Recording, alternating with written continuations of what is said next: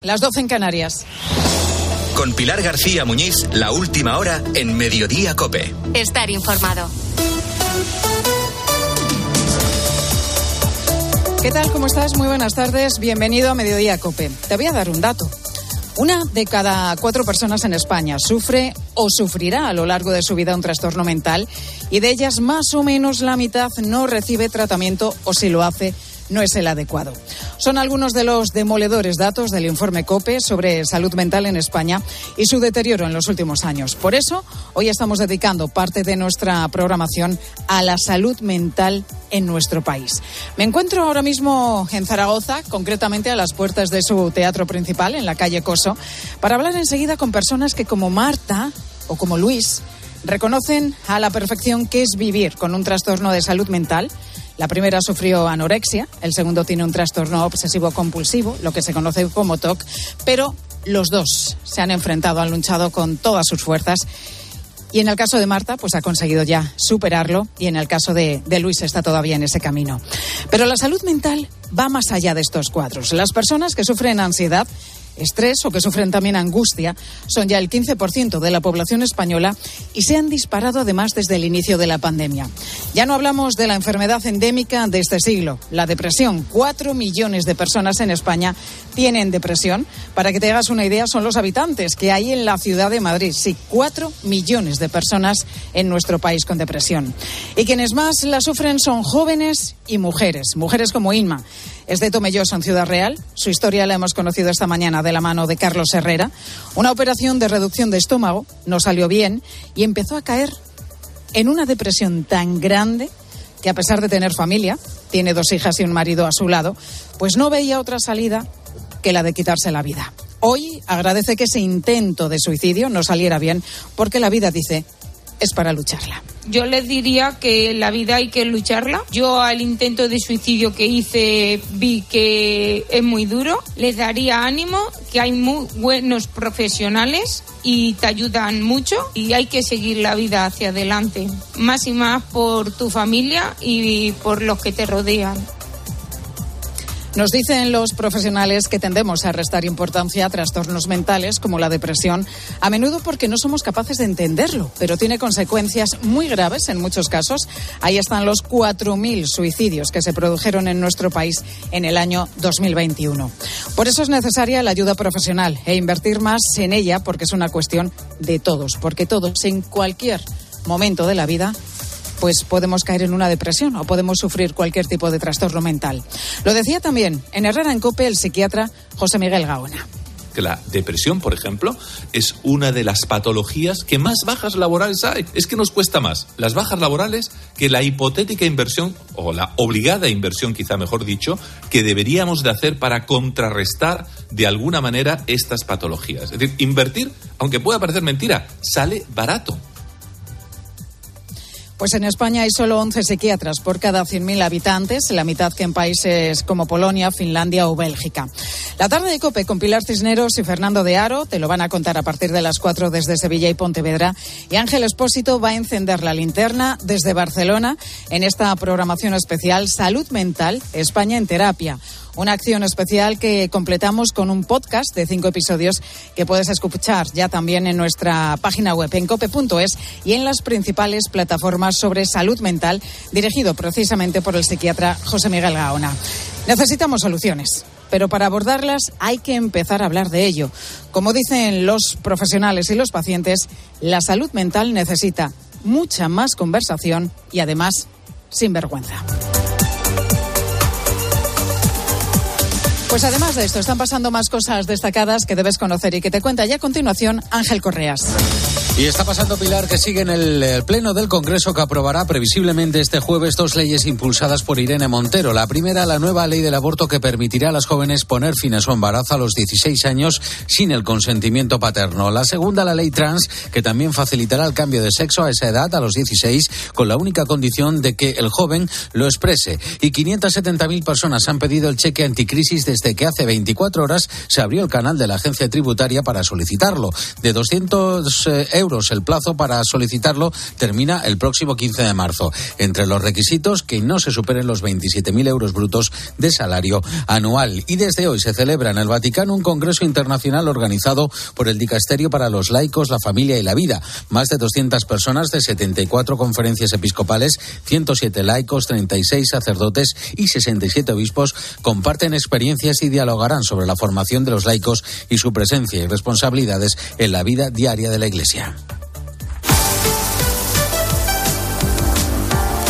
Y en los deportes, José Luis Corrochano, muchas cosas y la polémica del Barça. Hola Pilar, ¿qué tal? Buenas tardes. Estamos hablando de los pagos millonarios del Barcelona, una empresa propiedad del que era vicepresidente de los árbitros Enrique Negreira entre los años 2001 y 2018 por unos informes arbitrales. Y la Federación Isaac Fouto acaba de emitir un comunicado con la siguiente decisión. Donde aclaran que tras la llegada de Rubiales se renovó a toda la cúpula arbitral, incluido al señor Negreira. El Departamento de Integridad, dice ese comunicado, estudia hasta ahora el informe de la Fiscalía sobre este caso. Han requerido información tanto al Fútbol Club Barcelona como al Comité Técnico de Árbitros.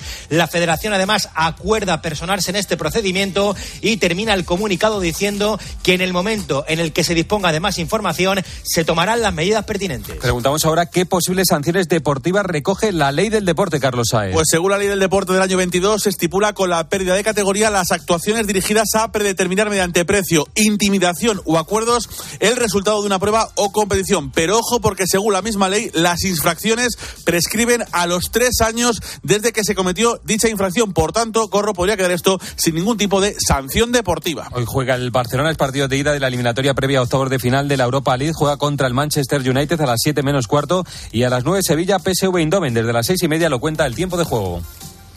Pues una de las polémicas más importantes de los últimos años en el mundo del deporte, la que salpica al Barcelona y de la que vamos a hablar enseguida. Corrochano, no te vayas muy lejos, aquí en Mediodía Cope.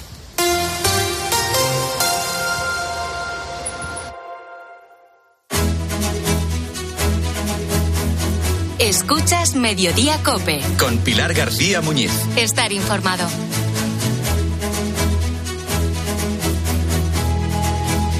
Una y siete minutos de la tarde, una hora menos en Canarias. Estoy en pleno centro de Zaragoza, en la calle del Coso, para que te hagas una idea si conoces esta ciudad, ciudad fantástica. Estamos delante, a las puertas del teatro principal. Y ahora mismo, pues, es una calle, bueno, estamos en el centro y es una calle muy transitada. Me estoy cruzando con, con, muchísimas personas por la calle, cada una, me imagino que con una historia distinta en su vida. La de Marta Tena teníamos que contarla porque hoy en COPE estamos dedicando una programación especial sobre la salud mental en nuestro país. Ahora vas a entender por qué es tan interesante escuchar lo que ha vivido. Marta tiene 27 años, pero le ha dado tiempo a hacer muchísimas cosas en su vida. Una de ellas, la más dura, quizás, ha sido ganarle la batalla a la anorexia que sufría desde los 17 años. Esta ingeniero industrial además ha querido que lo que le sirvió a ella de ayuda le pueda servir también a otras personas que padecen trastornos de alimentación como puede ser la anorexia o la bulimia. Y lo está consiguiendo. De hecho, Marta ha escrito dos libros ya. Ha creado también una asociación y lo más importante, siempre que puede, cuenta qué es lo que a ella le salvó de esta enfermedad. Marta, muy buenas tardes. Buenas tardes, muchas gracias. ¿Cuál fue, Marta, tu tabla de salvación para que no te venciera la anorexia?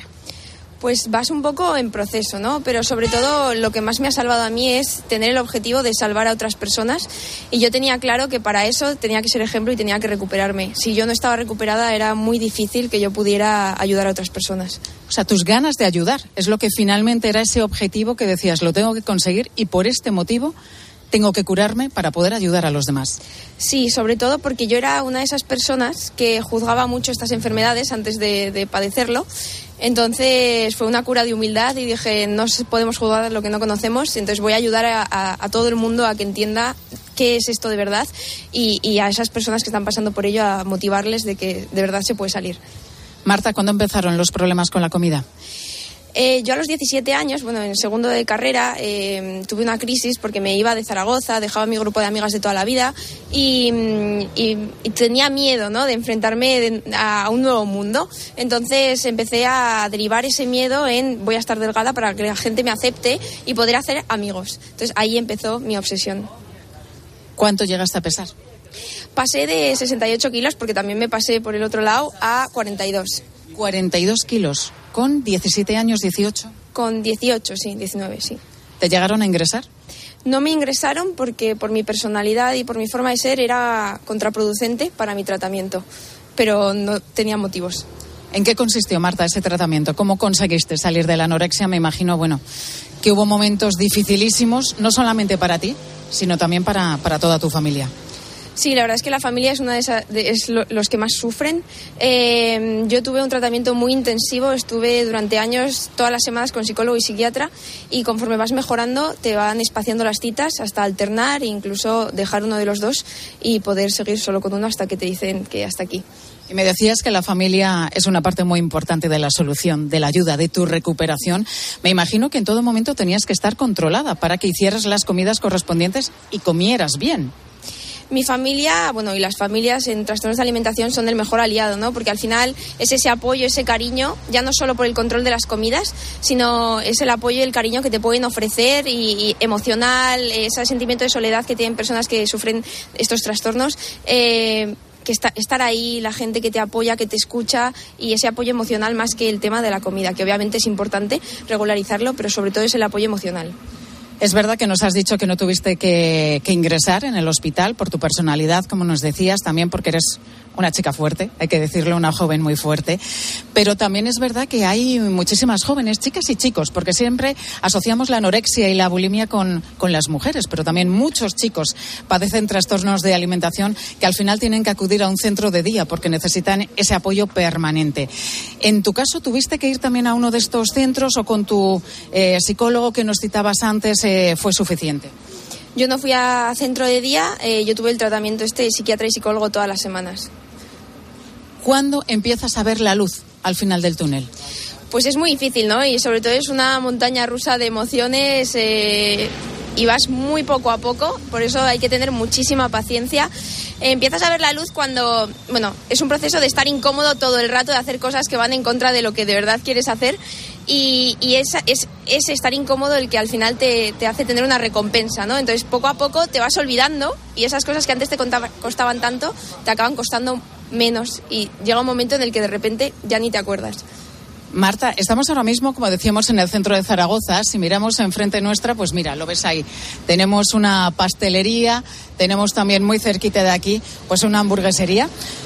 ¿Tú ahora comes este tipo de comida con normalidad o la amenaza siempre está ahí? Siempre queda algo de, de ese miedo a volver a recaer yo como eh, lo que lo que haya. Sí que es verdad que obviamente, como yo creo que todo el mundo intento cuidarme, ¿no? Eh, pero llevo una alimentación bastante abierta a, a, lo que surja. Ya no tengo ni horarios para comer, ni tipos de comida prohibida, ni nada. Al final es un poco lo que vaya surgiendo el día a día y no tener esa limitación mental constante que te, te que te hace dejar de hacer cosas. Y decía yo que Marta es una joven fuerte porque, además de recuperarse, de salir de, la anorexia, que es un pozo del que cuesta mucho, mucho salir, pues ella ha querido ser un ejemplo también para otras personas que puedan estar pasando por, por este mismo trastorno mental. Ha escrito dos libros y además ha creado una asociación en esta misma calle y también has abierto una clínica, Renace TCA, para ayudar a los que están viviendo lo, lo, que has pasado. Tú llama la atención que habiendo estado, habiendo estudiado, Marta, una ingeniería, como has hecho tú, que es una carrera además muy difícil, te hayas dedicado a eso, a ayudar a los demás, pues para darles, ¿no? Y para transmitirles en primera persona lo que supone este trastorno y también que se puede salir de él. Sí, al final pues es un poco eso, ¿no? Cuando yo caí en esto, habiendo tenido los juicios que tenía, eh, dije que tenía que ayudar a otras personas y romper el tabú que había y sobre todo ayudar a salir. Ha sido todo un poco sobre la marcha y sobre lo que yo veía que se iba necesitando. No tenía, o sea, cuando yo estaba enferma no sabía que iba a abrir una clínica, eh, pero sí que es verdad que, que, se necesitaba, entonces ahí estaba yo para, para abrirla sobre todo con el equipo. Eh, sin el equipo que tenemos en Renace de los Profesionales no sería posible. Eh, entonces, un agradecimiento a todo el equipo y, y a seguir. Y a seguir, pues Marta Tena, directora de la clínica Renace TCA. Gracias por contarnos cómo conseguiste superar la anorexia. Muchísimas gracias, Marta, por tu testimonio. Que vaya todo igual de bien como hasta ahora. Muchas gracias a ti, Pilar, y a todo el equipo por venir a Zaragoza.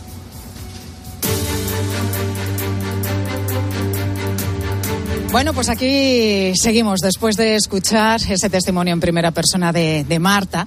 Seguimos en esta ciudad, seguimos en la ciudad de Zaragoza, pero nos vamos a ir ahora a las calles de Sevilla, a las calles de un barrio bastante conocido y no precisamente por sus elementos históricos o por su arquitectura. Hablamos de las 3.000 viviendas, uno de los barrios más humildes de España, con uno de los índices además de delincuencia más altos.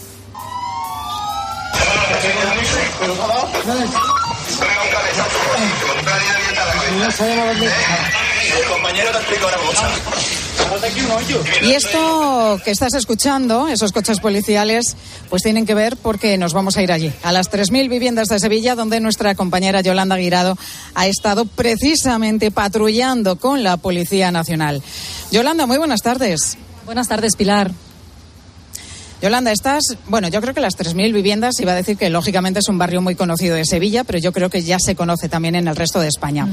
Ahora mismo, a esta hora, Yolanda, ¿cuál es la fotografía que nos ofrece este barrio? Bueno, pues a esta hora, Pilar, el barrio duerme, porque es un barrio que vive sobre todo de noche, según nos ha contado la Policía Nacional, que nos ha escoltado, que nos ha llevado por esta patrulla en las 3.000 viviendas.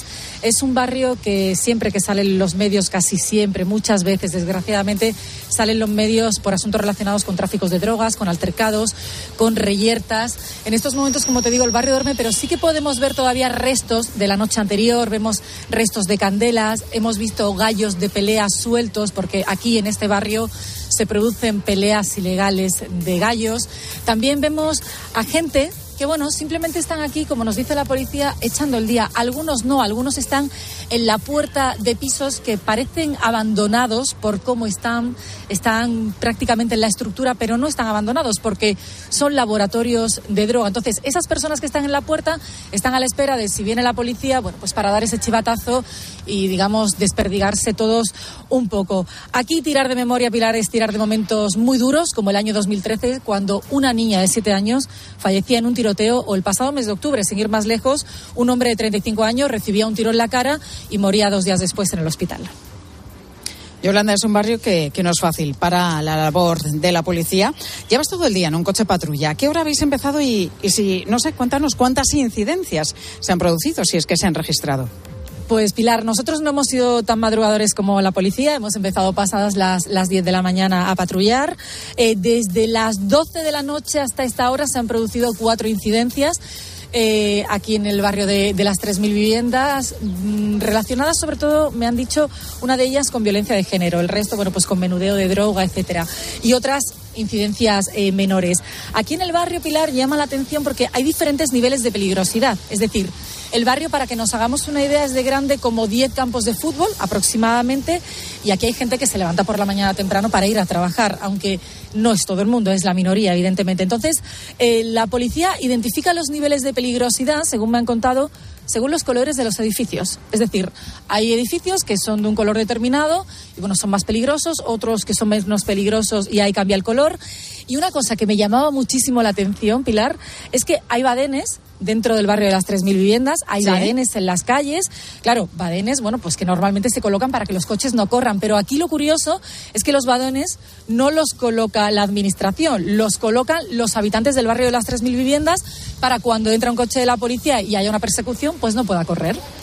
Así que eh, son muchas de las cosas que hemos estado viviendo, que hemos estado viendo esta mañana. No estoy sola, estoy acompañada del subinspector Paco de la Policía Nacional. Paco, buenas tardes. Hola, buenas tardes. Paco, aquí los periodistas y la policía no somos precisamente bienvenidos. Eh, lo normal es que nos miren con cierto recelo. Eh, cuando nos ven pasar con el coche, ven una cara nueva, nos siguen a pie. Algunos nos han seguido incluso con la moto, otros nos miran, giran la cabeza. Eh, ¿Qué nivel de peligrosidad hay en el barrio de las 3.000 viviendas? Es decir, a esta hora, si yo me bajo del patrullero y me quedo sola, además con el atenuante de que soy una mujer, ¿estaría segura? Bueno, pues no, no, no. Eh, a esta hora, como, como has dicho antes, eh, el barrio empieza a despertar, pero aún, aún así todo no es un sitio para, para pasear. Aquí en este barrio no entras si no vives aquí o vienes a hacer algo en concreto. La gente no entra en este barrio. Entonces, en el ejemplo que tú me has puesto, pues no sería aconsejable bajo ningún concepto que pasearas, pasearas, pasaras o fueses a un sitio aquí, aquí al barrio. Te está escuchando eh, Pilar en estos momentos el subinspector Paco.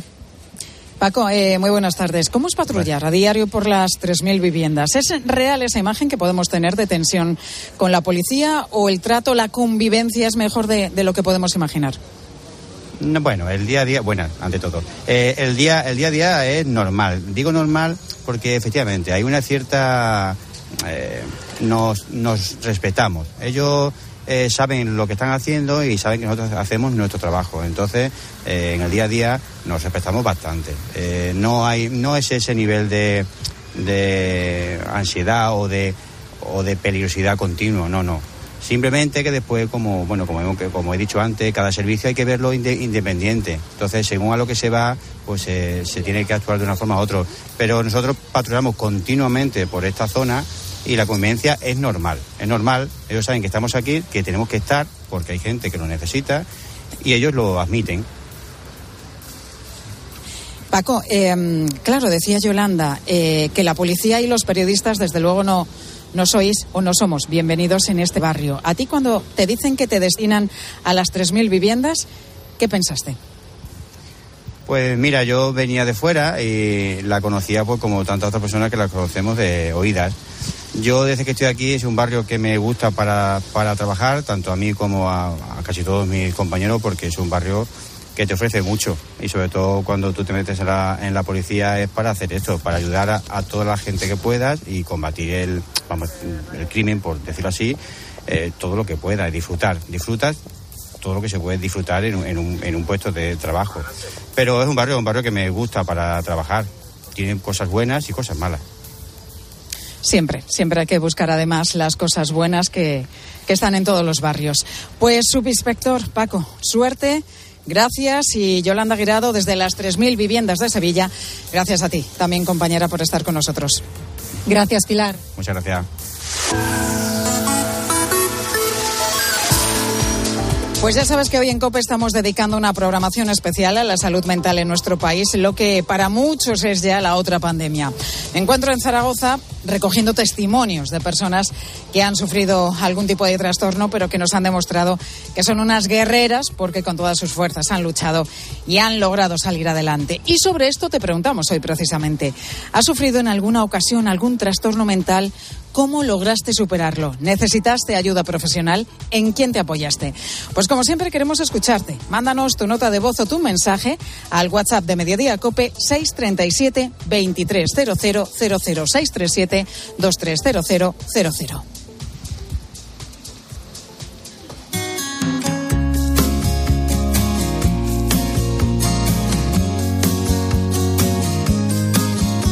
Y ahora vamos a hablar de una de las cosas que más nos pueden afectar a la falta de concentración y rendimiento en el trabajo, y es no descansar correctamente. Vamos a preguntar a nuestra experta en nutrición de HSN, Paloma Quintana, cómo podemos mejorar nuestro descanso. Paloma, buenas tardes.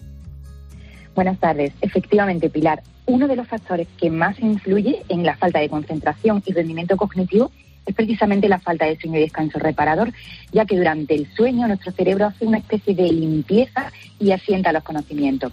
Por desgracia, estos problemas de sueño y descanso aumentan cada vez más y en todas las edades. Unos correctos hábitos en torno a la hora de irnos a dormir son fundamentales, pero a veces aún así no se consigue establecer ese patrón de sueño reparador. En HCN contamos con una fórmula exclusiva para el descanso, Sleep que es un conjunto de ingredientes naturales que harán la diferencia es además apta para veganos. Sleep Care de HCN contiene GABA y L-teanina que calman esa excitabilidad mental, pero además vitaminas, extractos de valeriana, pasiflora y melisa que nos ayudan a estar más relajados y, por supuesto, melatonina, que es la estrella para regular el sueño con Sleep Care de HCN, yo personalmente incluso hasta que me levanto más descansada. Y eso, pues claro, ayuda muchísimo con el trabajo mental del día. Bueno, esto es así. Si descansamos y dormimos mejor, siempre vamos a rendir más. Paloma Quintana, experta en nutrición de HSN, muchísimas gracias por estar con nosotros. Gracias, Pilar. Sigue a Pilar García Muñiz en Twitter en arroba mediodíacope y en facebook.com barra mediodíacope. Al habla Resines. Te voy a resumir esto rápidamente. Más móvil te da atentos fibra y dos líneas móviles con 30 gigas a compartir. Y todo esto por 39,90 euros al mes durante un año. ¿Lo quieres más corto? Vente y ahorra. Llama gratis al 1498. Más móvil, ahorra, sin más. Donde pongo el ojo, pongo la oferta. Dos gafas de marca con antirreflejantes por solo 89 euros. Infórmate en soloptical.com. UMAS, mutua especialista en seguros para el sector educativo. Ofrecemos una solución integral para los colegios y guarderías. Daños patrimoniales, responsabilidad civil, accidentes de alumnos. Más de 800 centros ya confían en nosotros. Visítanos en umas.es. UMAS, más de 40 años de vocación de servicio.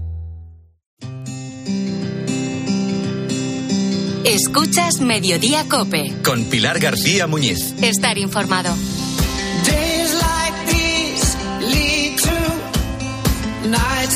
Bueno, y vaya, vaya, vaya, cómo está el mundo del deporte. ¿eh? Vaya polémica ha sacudido al mundo de- del fútbol. Entre los años 2016 y 2018, el Fútbol Club Barcelona pagó más de un millón y medio de euros a José María Enrique Negreira exárbitro y vicepresidente del Comité Técnico de Árbitros. Bueno, tal y como recoge el diario El Mundo, lo hizo en un paquete de 33 facturas, todas ellas con el mismo concepto de pago, elaboración y envío de vídeos técnicos al club. Hemos conocido estos pagos después de que la agencia tributaria iniciara una inspección a la empresa de Enrique Negreira que recibía los pagos. El nombre de esta empresa era Dasnil 95 SL. En los informes que elaboró el fisco, cuando la inspeccionó, indicó que con los pagos que el Barça realizaba quería asegurarse que no se tomaban decisiones arbitrales en su contra, que todo fuera neutral. José Luis Corrochano, buenas tardes. ¿Qué tal? Buenas tardes, Pilar. Bueno, lío, ¿eh? Tenemos un lío estupendo con una noticia, la verdad, que nos ha dejado a todos sin palabras. Eh, Corro, ¿desde cuándo se producían realmente estos pagos? Bueno, lo que sabemos nosotros es que estos pagos eran habituales desde el año 2001, los primeros años a razón de unos 285.000 euros por año y desde la temporada 2009, que es la última de Joan Laporta como presidente antes de marcharse en su primera etapa, ya eran de medio millón de euros. Lo, que conocemos eh, de los últimos años es porque la Fiscalía ha iniciado una investigación, pero tenemos constancia de que esto era habitual desde el año 2001. ¿Y, ¿Y por qué se producían? ¿Para qué se producían? ¿Con qué objeto? ¿Qué se buscaba entregando más de un millón y medio de euros? Bueno, lo que ha dicho Enrique Negreira, bueno, en total es más de un millón y medio de euros. Si haces una media, estamos hablando casi de 7 millones de euros desde el año Una 2001, pasta. ¿no? Lo que está investigando, insisto, la Fiscalía son estos tres últimos años, pero lo que le ha dicho Enrique Negreira a la agencia tributaria es que el Barcelona le pagaba por asesoramiento técnico y porque el Barcelona quería asegurarse de que no tomaban decisiones en su contra y de que el arbitraje, de que los arbitrajes que tenía eran neutrales. Y por ponernos en contexto, ¿qué, es esto del comité de árbitros y qué influencia tiene en el día a día del fútbol? El Comité Técnico de Árbitros es eh, el organismo de los árbitros, pertenece a la Federación Española de Fútbol, se encarga de la designación de los árbitros de primera y de segunda. Cuando salen los árbitros de cada jornada, son ellos los que lo hacen. Enrique Negreira era la mano derecha de Sánchez Arminio, que era el presidente en esa época, pero no estaba en ese comité designador que en los últimos años ah, mm, corría a cargo de López Nieto, Puentes Leira y de Díaz Vega. Eh, claro, esto lo hemos conocido por, eh, por lo que decíamos, ¿no? Después de que la agencia tributaria iniciara una inspección y sabemos que, que lo hace el Barcelona. Pero esto puede estar pasando en otros equipos, Corrochano. Ayer el Barcelona dijo que era una práctica habitual en los clubes de primera Por eso división. te lo pregunto, lo decía Gaspar, Lo, ¿no? cier- lo cierto es que no, lo que no, no es habitual, en estos términos no es habitual, y mucho menos con un miembro del Comité Técnico de Árbitros. Eh, es evidente que todos los equipos eh, saben qué árbitro les va a pitar y seguramente haya informes arbitrales, pero no los elabora ni mucho menos un miembro del Comité Técnico de Árbitros, ni tienen por qué ser tan detallados como eh, los que estaba exigiendo el Barcelona. No es habitual en los clubes de fútbol. Bueno, escuchaba sí, esta mañana las palabras de, de Gaspar, anoche Joan Gaspar, que decía que, que, bueno, que no entendía muy bien la polémica porque no habían hecho nada extraordinario, nada ilegal. Veremos. Bueno, cu- cuando menos es eh, eh, eh, poco estético, o sea, esto que se utiliza cuando sí, claro, pasa porque ¿cómo esto, justificas todos esos pagos, no? A los árbitros. Ya no, ya no son los, eh, los pagos, es que eh, los pagos son al vicepresidente del Comité Técnico de Árbitros. O sea, podría hacer esos pagos a otra persona que estuviera fuera del Comité Técnico de Árbitros y nos parecería Claro. desorbitado o, un sobreprecio, pero no lo haría con un miembro del Comité Técnico de Árbitros. ¿A qué posibles sanciones puede enfrentarse el Barça? Bueno, las deportivas las acabamos de contar. La ley del deporte mm, recoge que esta eh, acción, si fuera determinada como muy grave, quedaría prescrita a los tres años. Ya han pasado ya cuatro años y medio desde la última vez que pasó, porque justo cuando Enrique Negreira dejó de ser vicepresidente del Comité Técnico de Árbitros, terminó la relación empresarial entre el Barça y, y su empresa. Así que para la ley del deporte ha prescrito. Otra cosa es lo que decida la vía judicial y el estudio de la agencia tributaria y de la Fiscalía. Pues es lo que le faltaba al Barça, ¿eh? No sale de una y ya está metida en otra. Bueno, este es un problema gordo porque no es habitual en el fútbol español, ha tenido gran repercusión internacional. Ahora la Federación Española de Fútbol ha abierto una investigación con el Departamento de Integridad que ha solicitado informes al Barcelona y al Comité Técnico de Árbitros, pero eh, deportivamente parece que poco, poco puede pasar. Corrochano, gracias. Luego te, un poquito más adelante te volvemos a escuchar. Venga, hasta luego. Seguimos en mediodía.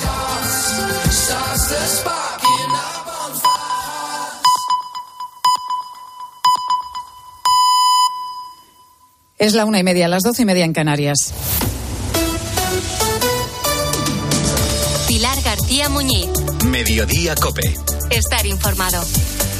Salud mental, España en terapia es el título con el que hoy en COPE estamos recorriendo nuestra geografía para alertar de una realidad que se ha agravado con la pandemia, la de que en nuestro país cuatro millones de personas sufren, por ejemplo, depresión, o la de que el 15% padece ansiedad o estrés. Además, un dato pues eh, demoledor. Cada día 11 personas se quitan la vida en nuestro país. Hoy estamos escuchando muchos testimonios, como por ejemplo el de Inma, casada con dos hijas, vive en Tomelloso, en Ciudad Real, cayó en una depresión y pensó en quitarse la vida. Ha podido salir adelante gracias al apoyo de su marido. Así lo contaba esta mañana Carlos Herrera. Yo les diría que la vida hay que lucharla. Yo al intento de suicidio que hice vi que es muy duro. Les daría ánimo, que hay muy buenos profesionales y te ayudan mucho y hay que seguir la vida hacia adelante. Más más por tu familia y por los que te rodean. Este jueves precisamente estamos estrenando en nuestra web en cope.es el podcast La celda del silencio, cinco capítulos en los que el psiquiatra forense y colaborador de Cope, José Miguel Gaona, ofrece claves para mejorar nuestro bienestar emocional. Un bienestar sobre el que también ha hablado esta mañana con Herrera. Todos tenemos ansiedad en algún momento dado, de miedo, temor, inquietud. El problema que eh, en ocasiones se vuelve crónica, en muchas ocasiones aflora cuando ni siquiera hay un estímulo para que así se produzca. Ayer mismo vi a un señor, fíjate, ¿Mm? que llevaba seis años encerrado en casa y con la pandemia ya le ha dado la puntilla.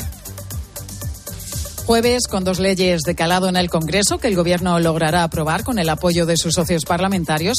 Por un lado, la nueva ley del aborto que va a permitir a las jóvenes poner fin a su embarazo a los 16 años sin necesidad de consentimiento paterno o suprimiendo los tres días de reflexión que tenían las embarazadas antes de someterse a él. Pese a las críticas del Partido Popular o de Vox, la ministra de Igualdad e impulsora de esta norma salía de esta forma a defenderla en el hemiciclo nuestros hijos, hijas e hijes tengan derecho. Señorías, les pido silencio de nuevo, por favor. Precisamente para que nuestros hijos, hijas e hijes puedan educarse por el otro, la llamada ley trans, que genera un importante rechazo entre las propias feministas del Partido Socialista. Esta norma va a permitir el cambio de sexo a los 16 años con solo expresarlo. El diputado Carlos García Danero alerta de los peligros que conlleva a ver quién va a ser responsable cuando esta ley de problemas no nos pase como la ley del solo sí es sí que dijo el presidente del gobierno que era una ley fantástica y maravillosa y ahora dice que él que le registre la ley del solo sí es sí, que por cierto ha permitido ya que cerca de 600 agresores sexuales en toda España hayan reducido su condena e incluso ser escarcelados. Y conseguir una cita en una oficina de la Seguridad Social es hoy casi casi una misión imposible tramitar prestaciones tan esenciales como las pensiones, el ingreso mínimo vital, las bajas de maternidad o paternidad o incluso simplemente ir a pedir información. Pues se ha convertido en toda una odisea para muchísimas personas por todo nuestro país, por más meses que pasen. Jesús lleva esperando precisamente eso, meses para conocer por qué se le denegó una prestación. La primera vez que vine había aquí una mesita con un vigilante jurado y no nos dejaba entrar a nadie. Aquí te daban el teléfono, ese que nos dan a todo el mundo, pero que llamas a las 12 de la noche, a la 1, a las 6 de la mañana y es imposible, porque no te lo cogen. Y por internet mis hijos la han intentado a cualquier hora del día, imposible. Bueno, es desesperante. Al final decidió volver a una oficina sin cita previa. El resultado, en dos minutos, sin explicar mucho, le dijeron que no, que no tenía derecho a esa prestación. Claudia Cid, muy buenas tardes. Buenas tardes, Pilar. La media de espera para conseguir que te atiendan presencialmente en una oficina, Claudia, de la Seguridad Social está ahora mismo en tres meses. Así es, y en las capitales de provincia como Madrid y Barcelona se llega a superar ese tiempo. Isabel es autónoma y solo quería obtener la clave permanente para poder saber cuánto tiene que pagar de cuota la Seguridad Social. Llevo intentando buscar cita de seguridad social meses. Era imposible. Pues desde luego por internet no conseguía nada. No hay teléfono habilitado para pedir cita, parece ser, porque yo he llamado y me han dicho que no existe ningún teléfono. Ella al final tuvo suerte porque la ayudaron sin cita previa, pero hay casos Pilar en los que acaban buscando un hueco en cualquier comunidad autónoma. Bueno, para tratar de solucionar este problema, el ministro de Inclusión y Seguridad Social, José Luis Escribá, pretende abrir las oficinas por la tarde para agilizar la atención al ciudadano, incrementar también el número de personas atendidas a diario por cada funcionario y atender sin cita previa a los mayores de 65 años. Algo que no ha contentado mucho a los empleados públicos. Ricardo Aguirre es responsable del sindicato de los funcionarios CESIF. Nosotros ya hacíamos tardes, lo que no hacíamos era abrir al público. Aparte de recibir al público, tenemos que tramitar el expediente. Entonces, esa gestión que hacíamos por las tardes ahora, que nos la quiere llenar con más citas, esto es muy largo y lo que no podemos atajar es la atención al público diciendo que acortemos los tiempos porque lo que hacemos es bajar la calidad y la atención. Hay prestaciones que no podemos bajarlas a ese tiempo. Este plan solo va a conseguir, según los sindicatos, que las colas se dupliquen y encima modificaría el calendario laboral establecido. Según denuncian, el problema de fondo es la falta de trabajadores públicos. En tan solo una década, la seguridad social ha pasado de 36.000 a 26.000 trabajadores y en los próximos años, Pilar, se van a jubilar, en los próximos cinco años se van a jubilar dos tercios de la plantilla. Vamos, la tormenta perfecta. Hay menos personal y la carga de trabajo se les ha incrementado un 25% para atender a 20 millones de afiliados, 10 millones de pensionistas, 2 millones y medio de peticiones de ingreso mínimo vital, bajas de maternidad, de paternidad y un largo etcétera. En fin, paciencia. Gracias, Claudia. A ti.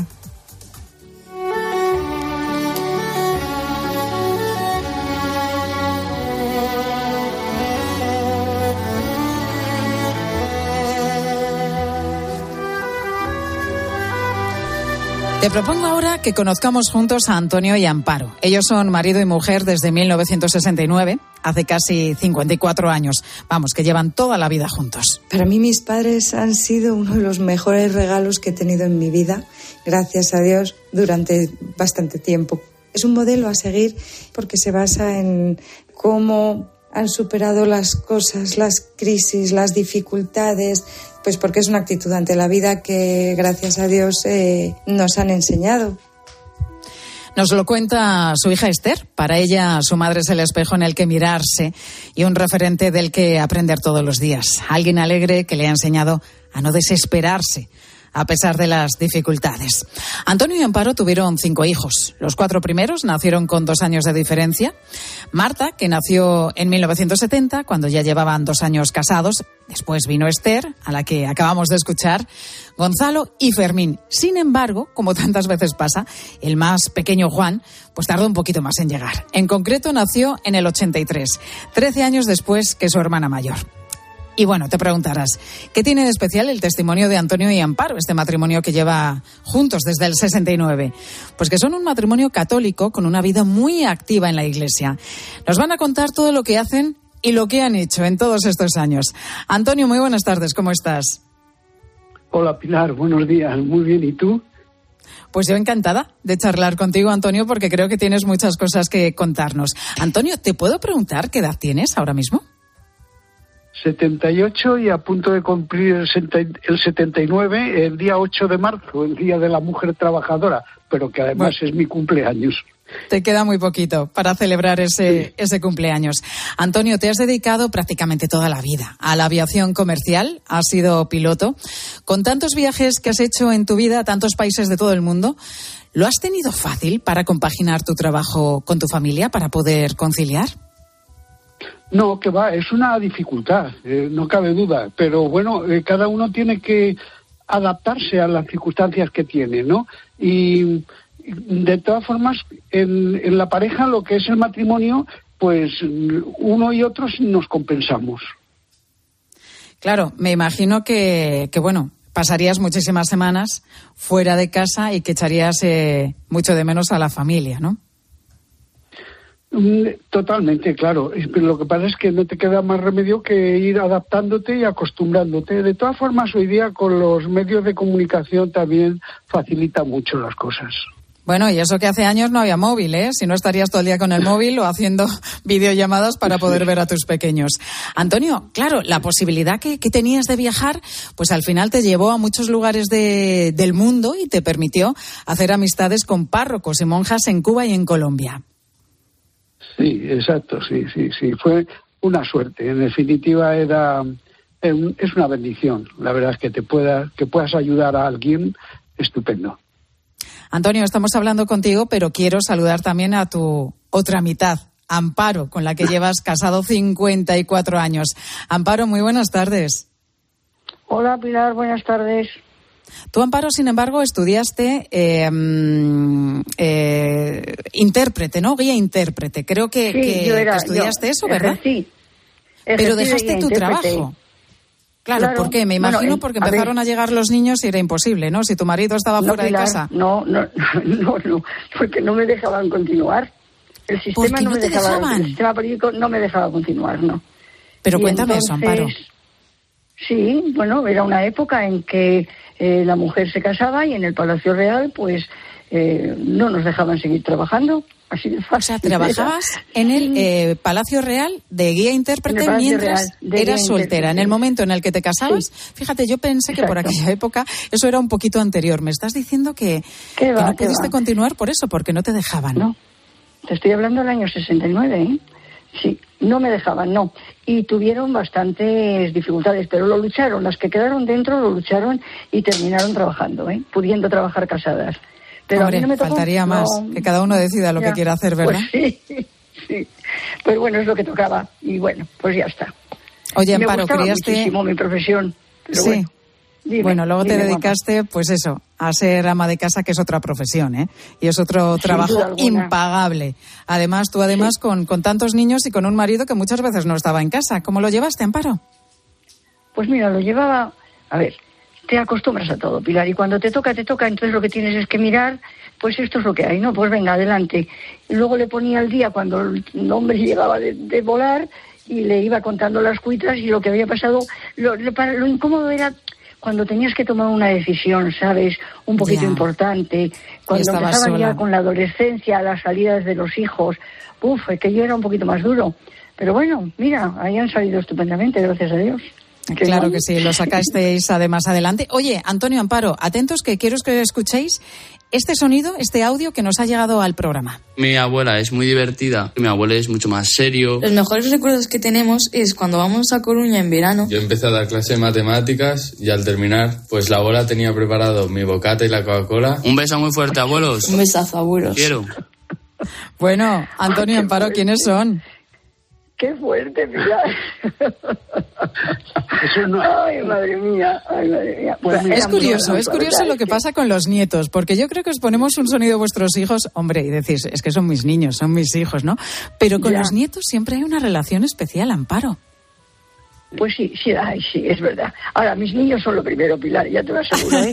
mis niños, vamos, son mis niños, que son una delicia. Y los hijos de mis niños, que son mis nietos, son estupendos, muy divertidos. Bueno, yo me lo paso muy bien con ellos, porque no me toca educar, ¿sabes? Y entonces ya, es- claro, por eso relajáis tanto y por eso lo que decía, siempre los abuelos tenéis esa relación tan particular, tan especial con, con los nietos. Quizá el matiz está en lo que destacas, Amparo, que ya no tenéis que educar, ahora se trata de disfrutar con ellos, ¿no?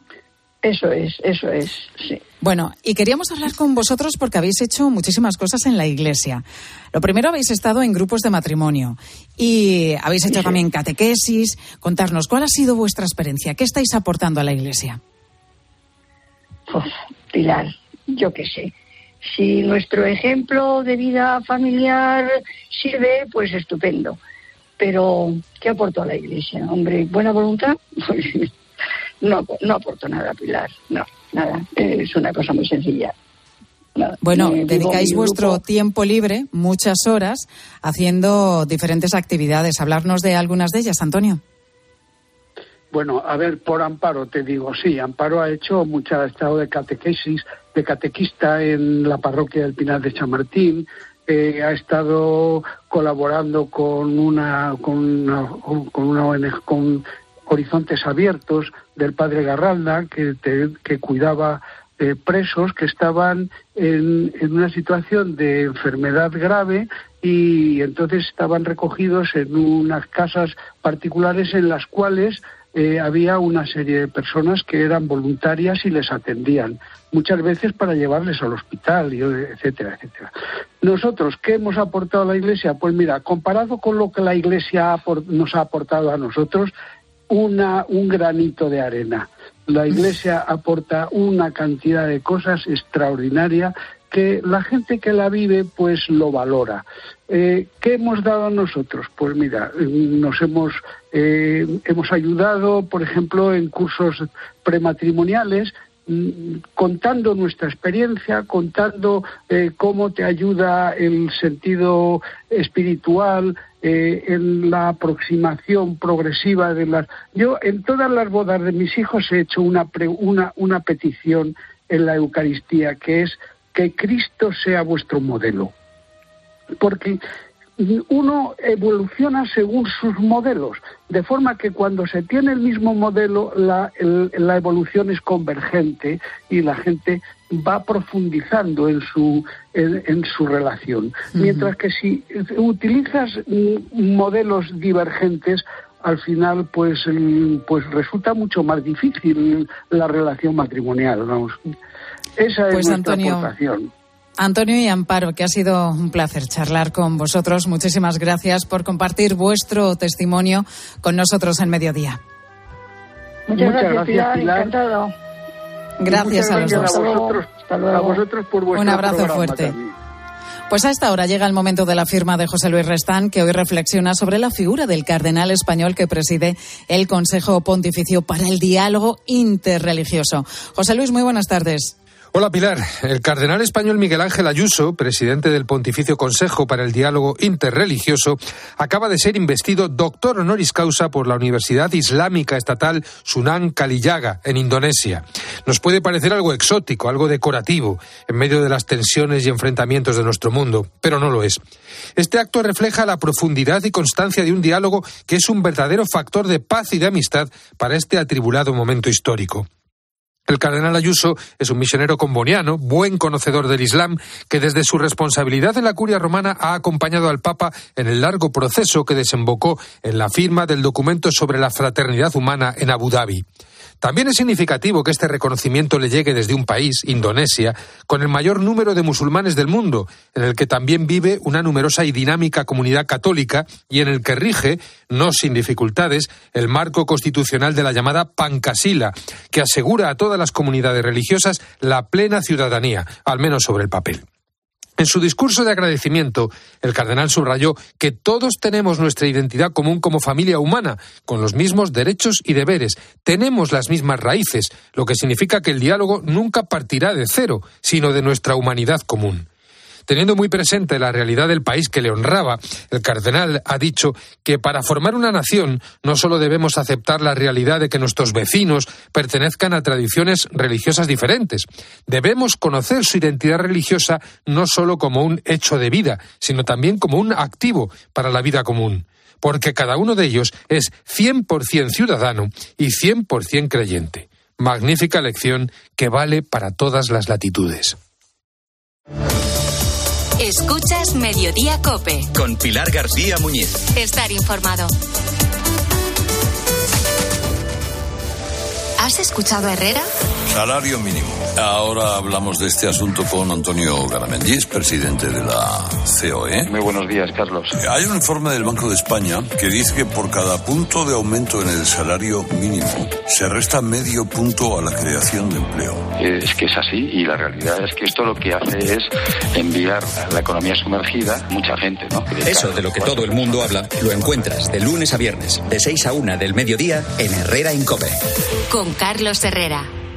Bienvenidos a bordo. El nuevo Sub C5 Aircross llegará en hora al destino. Casa rural en familia. Pueden depositar las bicicletas y mascota en el maletero más amplio de la gama. Nuevo Sub Citroën C5 Aircross Plug-in Hybrid, tan generoso como tú. Súbete a los días de hasta el 20 de febrero con una financiación súper generosa. Citroën. Condiciones en citroen.es. ¿Y tú que vives en un chalet? ¿Qué necesitas para tu seguridad? Yo quiero que nuestra casa esté protegida, pero también me gustaría poder ver qué pasa en el jardín cuando están mis hijos en la piscina. Pues con la alarma de Securitas Direct no solo estarás protegido frente a robos, también puedes acceder a las cámaras de exterior para ver lo que pasa en el jardín y configurar avisos inteligentes. Y es que tú sabes lo que necesitas y ellos saben cómo protegerte. Llama ahora al 900-666-777 o entra en securitasdirect.es y descubre la mejor alarma para ti. Amor, me han cogido. ¡Qué bien! ¿Cuándo empiezas? El martes, espera, cojo el tren y ahora en casa hablamos. Tu día a día no para y queremos que siga así. Por eso, sigue disfrutando de los abonos de cercanías y media distancia gratis y los de alta velocidad de media distancia a 50%. Infórmate en renfe.com, regístrate, anticipa tu viaje y evita las horas punta. Renfe, tu tren. Ministerio de Transportes, Movilidad y Agenda Urbana, Gobierno de España. Pilar García Muñiz. Mediodía Cope.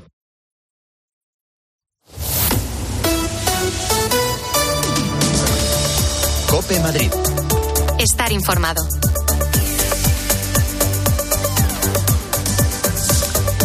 Sigue dando que hablar el emplazamiento de la futura estación de metro en el distrito de Arganzuela tras la ampliación de la línea 11. Su construcción implica la tala de más de 200 árboles históricos del antiguo Parque de la Arganzuela, hoy integrado en Madrid Río, y a pesar de las protestas vecinales, las obras parecen inminentes. A las 7 de esta mañana han terminado de vallar todo el área, por lo que ya no se puede acceder a la zona infantil. María Jesús es una vecina que está indignada por la transformación que va a sufrir este parque. Vine a Madrid en el 74 y estos arbolitos eran enanos. Conseguimos que con la M30 no los talaran y ahora no lo vamos a consentir. Yo ahora vivo en un piso alquilado también, cerquita, y estoy muy a gusto en esta zona, que vengo con mis nietas, y es que me parece increíble que los vayan a talar. De momento, la obra sigue su curso si no la paraliza la Fiscalía de la Comunidad de Madrid o los juzgados de Plaza de Castilla. La Asociación Vecinal Pasillo Verde Imperial ha presentado dos recursos ante estas instancias pidiendo medidas cautelarísimas por las supuestas irregularidades del proyecto. Además, han recogido ya más de 42.000 firmas y han convocado una concentración para este sábado a las doce y media de la mañana. La Comunidad de Madrid, por su parte, acaba de asegurar que va a intentar reducir el número de árboles talados. En fin, soy Mónica Álvarez, estás escuchando Mediodía Cope en Madrid. Enseguida te voy a contar más cosas, por supuesto, que te interesan, pero ahora, es momento ya de acercarnos a la Dirección General de Tráfico. Jaime Orejón, ¿qué tal? Buenas tardes. Muy buenas tardes. Hasta ahora pendientes de un siniestro que está complicando el acceso a Madrid por la 4 a su paso por Getafe. Al margen de este alcance destacamos complicaciones en la M50 en Boadilla del Monte en sentido a las 6. Gracias, Jaime.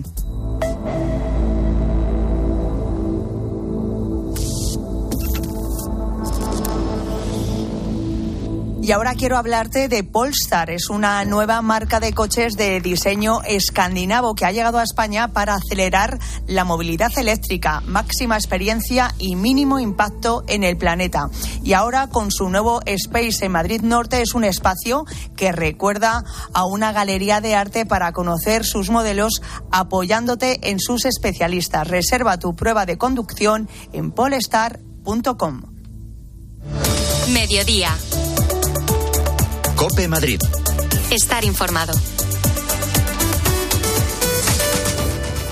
¿Comprarías una prótesis de cadera por internet y dejarías que te la colocara alguien que no sea médico? No, ¿verdad? Entonces, ¿por qué compras la ortodoncia, el blanqueamiento dental o la férula de descarga si los tratamientos bucodentales son complejos y han de ser personalizados? Consulta con un dentista de tu confianza. Pon la salud de tu boca en buenas manos. Colegio de Odontólogos y Estomatólogos de Madrid. Olvídate del pasado y enchúfate al futuro. ¿No sabes a lo que me refiero? Los vehículos eléctricos están aquí para quedarse. En Feni Energía te lo ponemos muy fácil. Nuestros agentes energéticos son el mejor aliado para asesorarte en la compra e instalación de un cargador para tu vivienda o negocio. Y te ayudamos también con la financiación. No lo dudes. Entra en fenienergia.es y recibe una oferta personalizada. Movernos. ¿Cuándo hemos dejado de hacerlo? La tecnología sirve para nunca parar de encontrar nuevos caminos. Descubre lo lejos que puede llevarte aprovechando que vuelven los 10 días Kia del 9 al 20 de febrero. Visítanos en la red Kia de la Comunidad de Madrid. Kia. Movement that inspires. Vendido, vendido, vendido. Vende tu casa y sigue viviendo en ella. Soy Eduardo Molet, 658 60 60 60. 658 60 60 60. Cambiamos los fijos por los smartphones, la tele de tubo por las Smart TV, el diésel por el híbrido. ¿Y todavía tienes bañera en tu baño? Cambia tu vieja bañera por un plato de ducha antideslizante con Ducha Manía. Todo en un solo día. ¿Qué? ¿Te cambias? Con Ducha Manía, en Paseo del Molino 6. Llama ahora 914 68 49 07 o duchamanía.es. Los Fernández son muy amables. Recogida a domicilio de cortinas y edredones, de alfombras y de tapices, limpieza y restauración. 91 308 5000. Los Fernández son muy amables. Necesito unificar todos mis préstamos. ¿Pero con quién? Grupos Eneas. Préstamos desde 10.000 hasta 6 millones de euros. Llame ahora al 91 639 9407. Gracias, Grupos Eneas. Hay quien ve muy mal 2023. Tú lo vas a ver mucho mejor. Óptica Roma te ofrece el 50% de descuento en los cristales de tu nueva gafa. Como lo oyes, 50%. ¿A que lo ves mejor? Ojo, solo hasta el 28 de febrero. Óptica Roma, tus ópticas de Madrid. Mediodía. Cope Madrid. Estar informado. Si no te entregas en serio, si no es un amor completo, ¿por dónde vienes te vas? ¿Por dónde vienes te vas? Si vas a tirarme lejos como un baloncito viejo, entonces Las enfermedades cardiovasculares, cuya carga socioeconómica en Europa representa entre el 4 y el 5% del PIB, son la primera causa de muerte en España, con 200.000 fallecimientos anuales, pero el 80% de estas muertes son evitables con la prevención adecuada. Ignacio Vivanco es director comercial de Nara Seguros. Ignacio, ¿qué tal? Buenas tardes. ¿Qué tal? Buenas tardes. Nosotros siempre que hablamos contigo aquí insistimos muchísimo en la importancia de la prevención, ¿verdad? Efectivamente, eh, bueno, pues eh, como decís, lo comentamos muy a menudo que, que una de las palancas que más multiplican la, buena calidad de vida y la, la- bueno, el mantener bien, buena salud es, eh, es la prevención, ¿no? Y, y, bueno, por ello, desde Nara Seguros, como sabéis, eh, siempre estamos pensando en, en cómo mejorar o, o in- incluir en nuestro cuadro todo tipo de tratamientos de prevención según van bajando a, bueno, pues al, al- al asegurado, al individuo, eh, y cómo adelantar así los también los eh, al máximo los plazos de las consultas con los especialistas, eh, que ahora mismo, pues, eh, aunque es magnífica nuestra sanidad pública, pero, pero están con unos plazos de espera muy grandes. Y bueno, que contamos con planes personalizados para esto, en los que, como también sabéis, incluimos siempre a nuestros mayores que tanto necesitan el poder tener también acceso a la, a la sanidad privada. Claro, y te refieres a vuestro seguro de salud Nara Senior. Pues eh, efectivamente, a nuestro producto estrella, porque es verdad que, que cada vez eh, cada vez eh, nos llama más gente para contratar el Nara Senior, es el, seguro de salud eh, que tenemos para mayores de 60, con el que, bueno, pues como digo, queremos apoyar y, y ayudar a que, a que la gente más mayor, que bueno, más de 60 tampoco son tan mayores, pero sí que es verdad que les cuesta encontrar eh, compañía de seguros privada, Sí. pues puedan eh, sentirse respaldados con un seguro de estas, de estas características, ¿no? Bueno, pues vamos a recordar eh, todo lo que incluye este producto estrella Nara Senior. Ignacio. Pues eh, Nara Senior para los mayores de 60 sin límite de edad y, y sin cuestionario de salud para poder eh, contratarlo, eh, que tienen acceso ilimitado y sin copagos a medicina general y enfermería, tienen incluido tres consultas eh, a especialistas médicos al año, dermatólogo, cardiólogo, ginecólogo, etcétera, una mamografía o una ecografía prostática al año, 10 sesiones de rehabilitación, seis visitas al podólogo, videollamada y chat gratis e ilimitado con cualquier especialista médico sin necesidad de cita previa y que cada vez lo estamos utilizando todos todos los asegurados eh, cada vez más esta, este servicio. Atención, por supuesto, médica 24-7 de urgencia, telefarmacia y eh, seguimos eh, en febrero con la promoción de eh, 14,97 desde 14,97 euros al mes, que yo creo que es súper asequible, y con el regalo de un año de plan vida sana que incluye, entre otras cosas, reembolso de hasta 80 euros de gasto en medicamentos, incluye asistencia dental y descuento en un montón de pruebas que no son eh, exclusivamente, exclusivamente médicas. Como digo, desde 14,97. Da ganas de tener 60 años ya, ¿eh, Ignacio, ya te lo digo.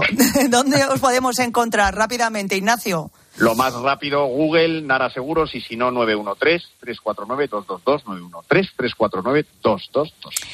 Ignacio Vivanco, director comercial de Nara Seguros, muchas gracias por estar en Mediodía Cope. Gracias a vosotros, un abrazo muy fuerte. Adiós. Entonces no juego más, entonces no juego más. Seguimos en mediodía Cope, ahora ya lo sabes, de la mano de Pilar García Muñiz, que está hoy en Zaragoza en este jueves. Yo quiero más. La brisa saca la ropa que se enreda en tu cabello. Si no me miras me muero y entonces no juego más.